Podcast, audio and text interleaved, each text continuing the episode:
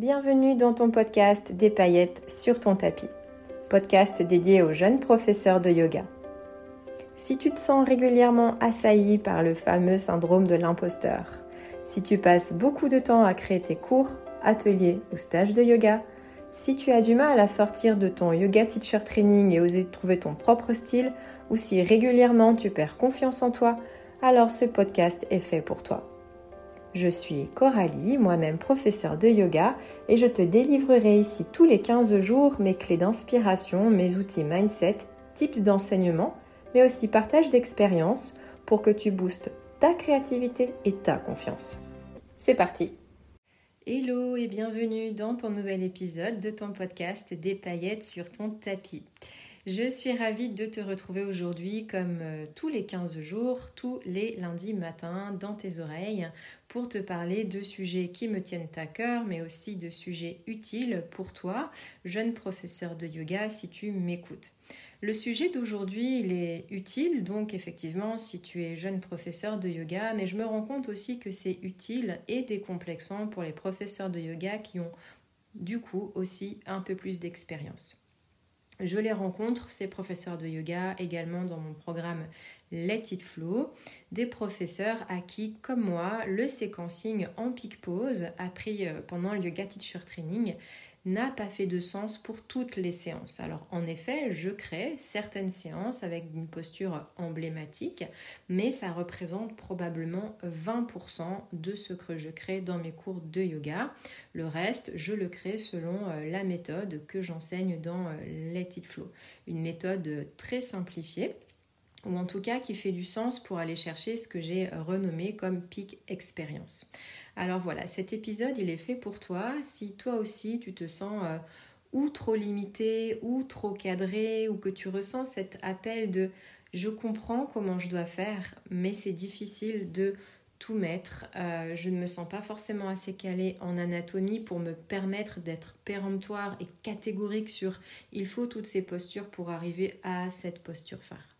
Donc voilà, tu peux très bien te retrouver comme moi là-dedans. Et pour autant, tu n'es pas une mauvaise ou un mauvais professeur de yoga. Alors avant de commencer euh, cet épisode de podcast, je voulais te lire un commentaire que j'ai reçu euh, cet après-midi sur mon Instagram d'une professeure qui s'appelle Alexandra et qui s'est procuré euh, un de mes packs salutations. Et pourquoi est-ce que j'aborde ça? C'est parce qu'en fait, les salutations ont été et sont toujours pour moi un outil de créativité et de création hyper bénéfique pour sortir justement de la pique pause et d'aller créer des pics expériences. Donc pour la première fois ici, je me permets de lire un commentaire euh, bah, du coup client au sujet de ces euh, packs salutations. Bonsoir Coralie, juste un petit mot pour te dire que ta boîte à salutations est vraiment top, ça m'aide beaucoup. Je tournais un peu en rond et là par exemple pour notre atelier de demain soir, je pars d'une salutation que je transforme et alimente, ça a débloqué pas mal de choses, merci beaucoup. Donc voilà à quoi ça sert aussi d'avoir des outils hors asanas, stricto sensu, postural, etc. C'est pour t'aider aussi à débloquer certaines situations autour d'un thème. Et tout ça, on va en reparler dans cet épisode. Alors bienvenue dans cet épisode qui me tenait à cœur. Alors déjà, euh, c'est quoi en fait une peak pause? Tu peux considérer cela comme une pause de défi, une pose emblématique, euh, une posture phare. Voilà, tu lui donnes un petit peu le nom que tu veux. Toutefois, évidemment, on va en parler après, il y a de nombreuses façons de créer une séquence équilibrée et gratifiante pour toi et gratifiante pour tes élèves sans passer par la case emblématique, défi, etc. ou pause finale. Donc, pourquoi est-ce que moi j'en suis sortie Si tu as écouté mes différents épisodes, tu as dû m'entendre dire que les poses euh, ont créé chez moi et chez mes élèves une forme de pression excessive. Chez moi, lors de la création de mes cours qui me prenait un temps infini pour m'assurer qu'anatomiquement, etc., j'étais vraiment dans la cohérence et l'équilibre, et excessive chez mes élèves parce que finalement, ça leur mettait une sorte de pression quand ils n'atteignaient pas forcément, malgré les variations, malgré les ajustements, euh, quand ils n'atteignaient pas en fait l'objectif de la séance. Et selon le public que tu as en face, c'est extrêmement frustrant pour eux. Il y a des gens pour qui ça va passer easy en se disant Oh, mais c'est ok, j'y suis pas arrivé aujourd'hui, j'y arriverai la prochaine fois.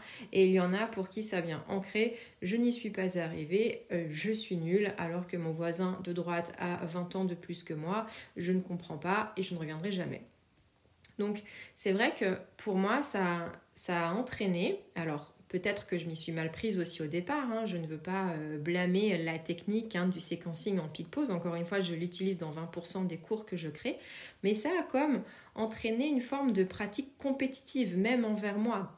Toujours dans ce challenge de qu'est-ce que je dois créer pour en ramener plus, pour que ce soit presque sportif, presque fitness en fait. Et ça ne m'a pas Et ça, tu le sais, c'est aussi pour ça que j'ai créer le programme Let It Flow, tout part de cette question comment est-ce que je peux sortir de cette posture phare tout en créant des cours qui aient du sens, tout en créant une pratique holistique, une pratique inclusive qui viennent servir mon pourquoi et qui viennent servir mon public.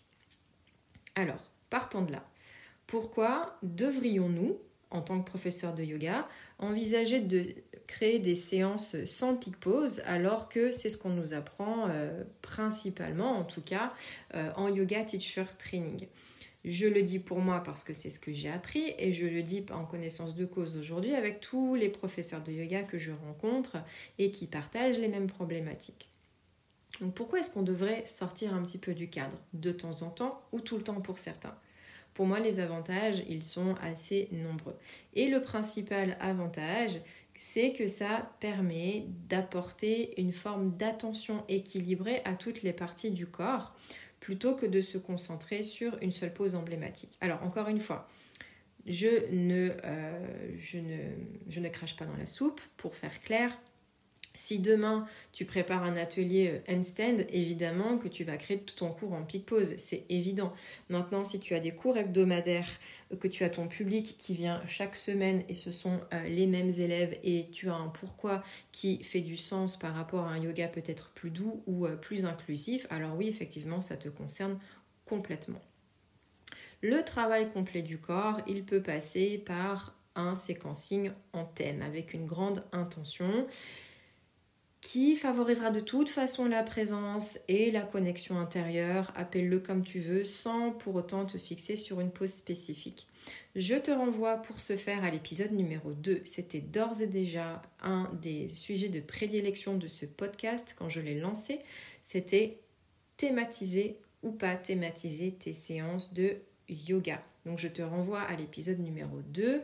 J'ai créé un épisode complet sur comment euh, thématiser un cours et les avantages de la thématisation du cours. Donc du coup, une fois que tu sors de la pique pause et que tu viens créer comme une pique expérience, cet épisode peut être vraiment euh, spécifique. Par ailleurs, quand on vient créer euh, une séance hors pique pause, moi en tout cas, ça me permet de jouer avec beaucoup de variations et d'adapter avec plein d'options.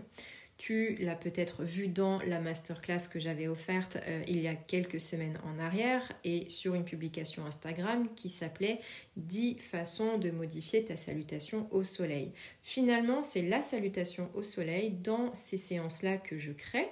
Euh, qui devient en fait la pique séquence en fait. Hein. il n'y a plus de pique pause euh, véritablement. Mais ma séquence, avec ses variations, avec ses répétitions et avec les différents flows que j'amène aussi dans le programme Let It Flow, ça devient vraiment un bloc pic euh, qui euh, fait en fait mon corps du cours. Et c'est là aussi où les salutations, et je rebondis sur le commentaire d'Alexandra que je remercie beaucoup de m'avoir euh, laissé cet après-midi et d'avoir pris le temps de me laisser ce commentaire, c'est là où les salutations rentrent en ligne de compte et sont hyper intéressantes pour soit créer tout le corps du cours avec en répétition en flow, soit en flow inversé, soit en flow en mandala avec une transition supplémentaire, etc. Soit eh bien, euh, en agrémentant en fait euh, cette salutation, ça peut être un point de départ pour aller chercher vers autre chose qui potentiellement te mène vers une pique pause, mais peut-être une pique pause plus simple pour toi d'un point de vue euh, pédagogique. Parce que je te le redis ici, petite parenthèse, une pique pause dans un cours, moi dans mes cours, une pique pause, ça peut être par exemple euh, bah, un chaturanga ou ça peut être la posture de Shiva par exemple.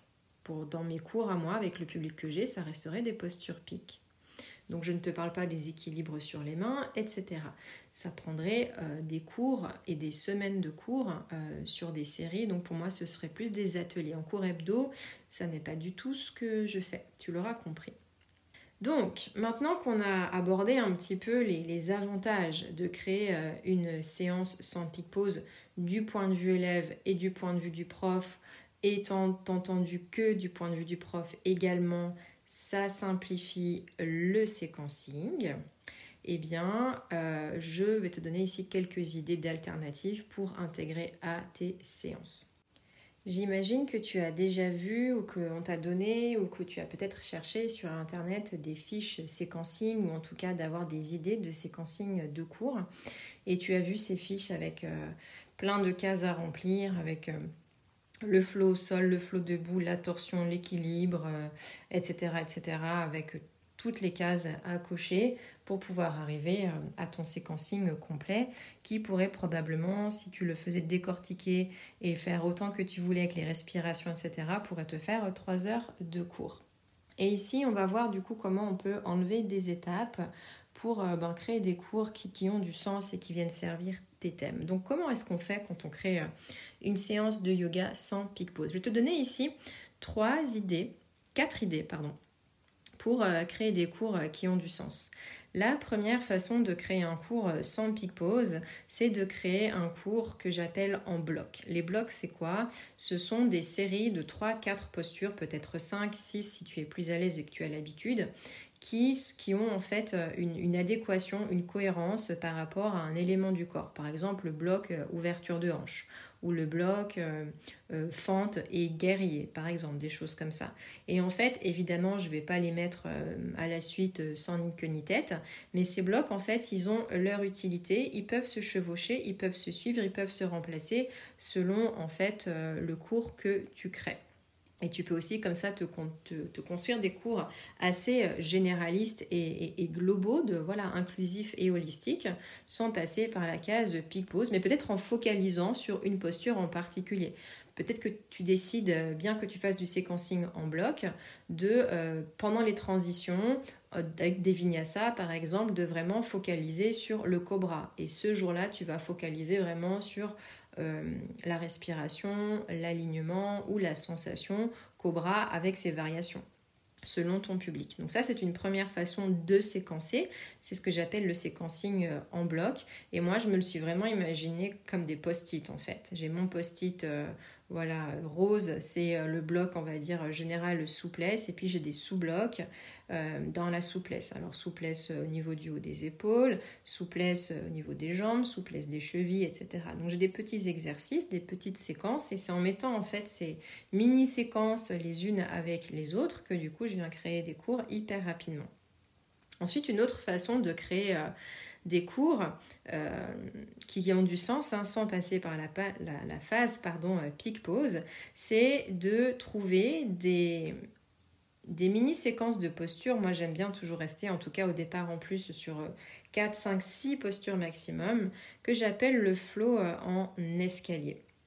Donc le flow en escalier, c'est quoi? C'est que tu trouves en fait deux postures, une et deux, et tu recommences de l'autre côté. Et puis ensuite, tu refais une deuxième fois et tu recommences posture 1 et 2 et tu rajoutes posture 3, voire posture 3 et 4. Transition, tu recommences de l'autre côté. La transition, ça peut très bien être un vinyasa. Hein. Ensuite, tu reprends, tu reprends, pardon, posture 1, 2, 3, tu rajoutes 4, 5, ou si tu as fait 1, 2, 3, 4, tu rajoutes 5, 6. Et pareil, tu répètes de l'autre côté tu fais ton vinyasa et tu recommences. Et en fait, ici, tu viens de créer un, bloc final euh, de posture debout, probablement, qui va devenir en fait euh, ton, euh, ton flow principal. Une autre façon de construire un cours sans passer par la case, la case peak pose, c'est de faire d'avant en arrière, ce qu'on peut appeler euh, par exemple un, reverse. Euh, tu vois, dans les. Je sais pas si tu as connu le magnétoscope là, mais on pouvait appuyer sur un bouton arrière et puis on voyait là, le film défiler euh, en marche arrière. Donc là, je viens de trahir mon âge, hein. forcément j'ai connu le magnétoscope. Petite parenthèse. Donc comment ça se passe quand on vient faire un flow en reverse? Je vais te donner des exemples concrets. Tu viens commencer par exemple en Virabhadrasana 2. Ensuite, tu vas passer en Virparita Virabhadrasana et Uttita Parzakonasana. On va ensuite faire une transition vers Uttita Trikonasana et passer en Ardha Chandrasana. Donc là, je te propose cinq postures. Maintenant, de Ardha Chandrasana, tu reverses. Celui d'avant, c'était Uttita Trikonasana. Celui encore d'avant, c'était Uttita Parsvakonasana. Encore avant, Viparita Virabhadrasana. Et encore avant, Virabhadrasana 2. Donc ça, en répétition, avec une salutation avant ou plusieurs salutations en répétition. Encore une fois, les répétitions, il ne faut pas en avoir peur, je te le répète et je te le redirai encore. Ça, typiquement, le flow en reverse, euh, ça te demande de mettre en place 4 à 5 postures et ensuite de les travailler euh, en, euh, en mode rewind, quoi je reviens en arrière. Si tu as du mal, et moi je faisais ça au début, j'avais du mal à me rappeler, notamment quand j'avais des flots plus complexes, par quoi j'étais passée pour revenir en arrière. Et là, l'outil de la vidéo, c'est absolument super. Donc quand tu prépares tes cours dans ces cas-là, tu veux faire un flow en reverse, tu te filmes et tu viens bouger le curseur vers l'arrière comme ça et tu vois le mouvement inverse si jamais tu as un doute. Ok, hyper hyper utile. Et enfin, une dernière idée pour sortir du séquencing peak pause, c'est de créer un flow qui soit euh, lié à de la musique. Tu pourrais l'appeler euh, euh, yoga beat flow par exemple, et c'est super pour l'été d'ailleurs, donc c'est quelque chose que tu peux mettre dans ta liste de choses à tester en atelier ou autre en extérieur, de mettre une petite sono dehors et de faire pas forcément danser tes élèves ni toi si tu n'as pas forcément euh, ce background de danseuse. C'est pas non plus ce qu'on demande ici, ce n'est pas non plus ma proposition. Ma proposition, c'est de d'accélérer le mouvement quand la musique accélère, de ralentir le mouvement quand la musique euh, ralentit, de mettre des accents dans les postures ou dans les mouvements de bras une fois qu'il y a un accent, un peu comme si tu préparais une chorégraphie, tu sais, euh, des personnes qui sont derrière la chanteuse principale, là où on voit des mouvements très nets, des choses très, euh, très coordonnées en fait. Euh, avec, euh, avec la musique et avec le chant. Donc c'est un petit peu ma suggestion. Il y a des gens qui font ça euh, très bien sur Instagram, ça s'appelle Inside Flow, c'est une formation d'ailleurs qu'ils proposent. Euh, que je trouve très intéressante aussi par rapport à, la façon d'aborder les cours de yoga en musique, si c'est quelque chose qui, euh, qui fait partie de ta pratique. Euh, vraiment pour trouver l'inspiration aussi pour du yoga, on va dire danser, en tout cas en lien avec la musicalité. Et là, clairement, l'expérience ben, devient cette, ce phare en fait, hein, cette, cette pause finale c'est vraiment la chorégraphie en fait euh, en elle-même sur le tapis. Parce que là, il n'y a pas forcément, d'ailleurs, tu le verras sur leur Instagram, Inside Flow, ils ne sortent quasiment jamais du tapis. C'est vraiment tout sur la musicalité et euh, les enchaînements et le cardio que ça peut générer. Donc évidemment, tous ces conseils ne vont pas s'appliquer si tu as envie de faire un cours sur Titibasana par exemple, ou le pigeon royal, euh, ou, le flamand, ou, des postures comme ça où évidemment tu as besoin de préparer euh, le corps de manière intelligente, intelligible euh, pour tes élèves. Mais si euh, le séquencing en pic pause ne représente comme moi ou que tu as envie que ça représente comme moi que une, partie de ce que tu prépares, alors eh bien cet épisode peut être utile. Suite à cet épisode également, je vais t'envoyer par newsletter la fiche euh, séquence que j'ai préparée euh, pour euh, une des participantes au programme Let It Flow qui, bien qu'elle ait compris la méthodologie et le cadre dans lequel je les emmène, avait besoin d'encore plus de structure et en fait d'un guide, un peu comme un pense-bête, des choses à ne pas forcément oublier. Donc, loin de moi l'idée de vous dire quoi faire, pas du tout, mais j'ai créé cette fiche qui pour moi est une fiche séquencing simplifiée qui ne ressemble pas du tout à celle que j'ai reçue en yoga teacher training dans euh, laquelle en fait je vais t'inviter à mettre euh, ton intention, ton thème ou le focus de la séance en exergue. Et puis ensuite il y aura des cases, donc la case échauffement, euh, préparation, mise en route, la case salutation ou série d'échauffement et le nombre de répétitions que tu penses préparer une case corps du cours ou pic flow ou pic expérience, une case flow descendant comme je l'appelle ou moment descendant, c'est cette partie du cours où tu prépares tes élèves à la phase finale euh, que tu pourras également euh, noter un petit peu tes idées. Il y aura une case à ne pas oublier, euh, c'est comme un petit mémo, par exemple si tu as besoin de matériel ou si tu as euh, besoin de, ramener un livre avec toi, etc., tu pourras te le noter. Il y aura une case qui pour moi est très importante, qui est champ lexical univers. Euh, dans, lequel tu, dans laquelle tu pourras noter des mots-clés pour te rappeler peut-être de choses que tu as envie de dire pour faire voyager tes élèves, peut-être t'inspirer aussi de mon e-book euh, toujours savoir quoi dire dans tes cours de yoga ou de reprendre des posts Instagram que je fais sur les mots du yoga. Le dernier date d'il y a quelques semaines, hein, euh, quand nous étions rentrés euh, en, Gémeaux. J'ai fait un post pour trouver un petit peu des mots et des phrases inspirantes sur le thème de l'air, par exemple. Donc tu pourras très bien bah, remplir cette petite case champ lexical grâce à ces petites inspirations-là. Et puis, euh, moi, je sais que j'aime bien noter euh, les avis de mes élèves. C'est important pour moi parce que de trois semaines en trois semaines, je ne me rappelle pas forcément de ce que j'ai fait, je ne me rappelle pas forcément du retour que j'ai pu avoir de mes élèves. Or, euh, ça arrive très très souvent. Et j'ai cette chance-là que mes élèves me disent très franchement à la fin Ah ben là c'était moins bien que la dernière fois, ah oui j'ai moins aimé parce que, ou au contraire c'était super, la séance est passée super vite. Donc en fait, je sais qu'en mettant cette petite note euh, avis élève, donc je vais mettre ça sous forme de petites étoiles, tu pourras les cocher, les remplir pour toi. Tu sauras en un coup d'œil si ça a plu à tes élèves ou pas et si ça vaut la peine de reprendre cette séquence telle qu'elle dans plusieurs mois ou de peut-être la modifier ou l'améliorer s'il y a matière à modifier ou à améliorer, même pour toi d'un point de vue pédagogique. Et tu trouveras aussi un petit cadre euh, mémo euh, pour te rappeler que tu peux commencer euh, assis, allongé ou debout. Tu n'auras qu'à cocher euh, ce qui te convient pour cette séance pour t'en rappeler. Également pour le retour à la verticalité à la fin de ta séance. Peut-être il y aura autre chose, mais voilà, c'est comme ça que, je la vois, c'est comme ça que je l'ai construite en tout cas. Peut-être qu'elle changera d'ici à ce que je la diffuse par newsletter. Donc si tu n'es pas inscrit à la newsletter, eh c'est le moment de t'y inscrire. Encore une fois, le lien est dans les notes de cet épisode.